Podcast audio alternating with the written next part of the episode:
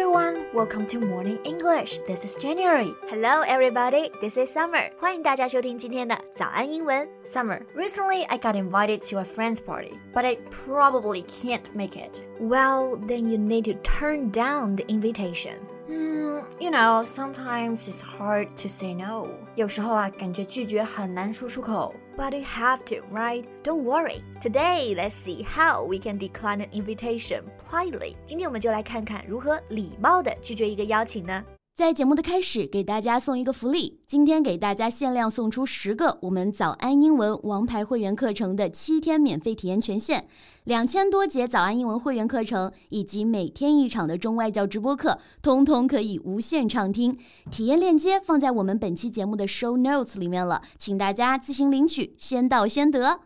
So, when you decline an invitation, it is really important to be clear, succinct, and of course, polite. 对，当你拒绝一个邀请的时候，一定要清晰、简洁，并且礼貌。Actually, we've got four steps for you to follow to decline an invitation politely. So, Summer, what's the first step? Number one, of course, is first to say thank you for the invitation. 首先要感谢对方的邀请嘛。 Right, that is always the best way to start. It could be a simple thank you, or you can say thank you so much for the invite. You can also say, That's so nice of you to think of me. 你能想到我真是太好了，这也是表达感谢很常用的一种说法。 Right. So, what's the next step, Jen? Then you need to explain that you're not able to go, but using a apologetic tone. Apology 这个单词大家是不是都很熟悉？意思就是道歉。那它的形容词啊就是 apologetic，所以这里我们可以用上道歉的语气 apologetic tone，告诉别人我们去不了。 You can use words like unfortunately, I'm sorry, I'm afraid.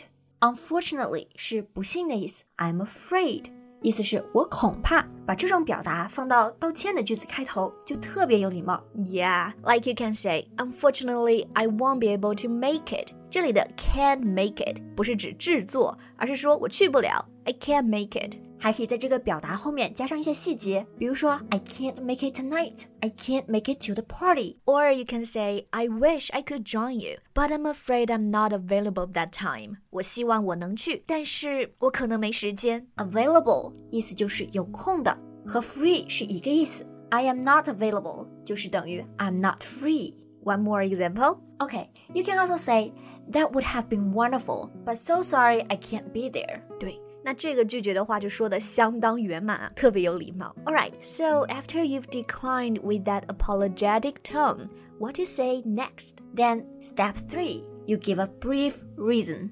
简单的解释一下，but just keep it simple. Right. You can say I have a prior engagement. Prior 意思是早先，那 engagement 是约定，所以说 I have a prior engagement 就是说我前面已经有约啦。 Or similarly, you can say I have a prior commitment. 也是一样的意思。或者如果你想更简单一点，you can just say I already have plans，我已经有计划了。 Right. And my favorite one is we have a clash in our schedule. Clash 就是碰撞，表示有冲突的意思。Schedule 就是时间安排。We have a clash on our schedule，就是时间上有冲突。这是我拒绝别人时很常用的一个理由。哈哈。 Oh, you said that to me last time when I asked you out. Ah, uh you got me. Let's come to our step four to close the decline with a positive tone. 反应还挺快。All right，最后一步，我们可以用一些积极的话来结束。不过这是什么意思呢？ For example, you can say, I hope you enjoy it, or I hope you have a great time. 就是希望对方玩得很开心。嗯，那还可以对对方说，我们另外找时间再约吧。I would love to catch up another time.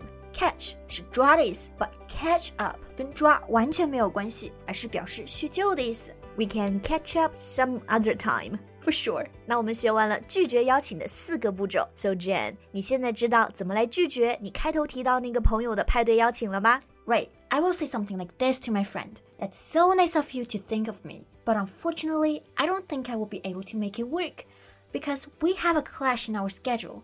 I hope you enjoy the party and have a great time. Or you can say something like this Thank you so much for inviting me. That would have been wonderful. But I can't be there due to a prior engagement. I will love to catch up another time. This is January. Thank you so much for listening. This is Summer.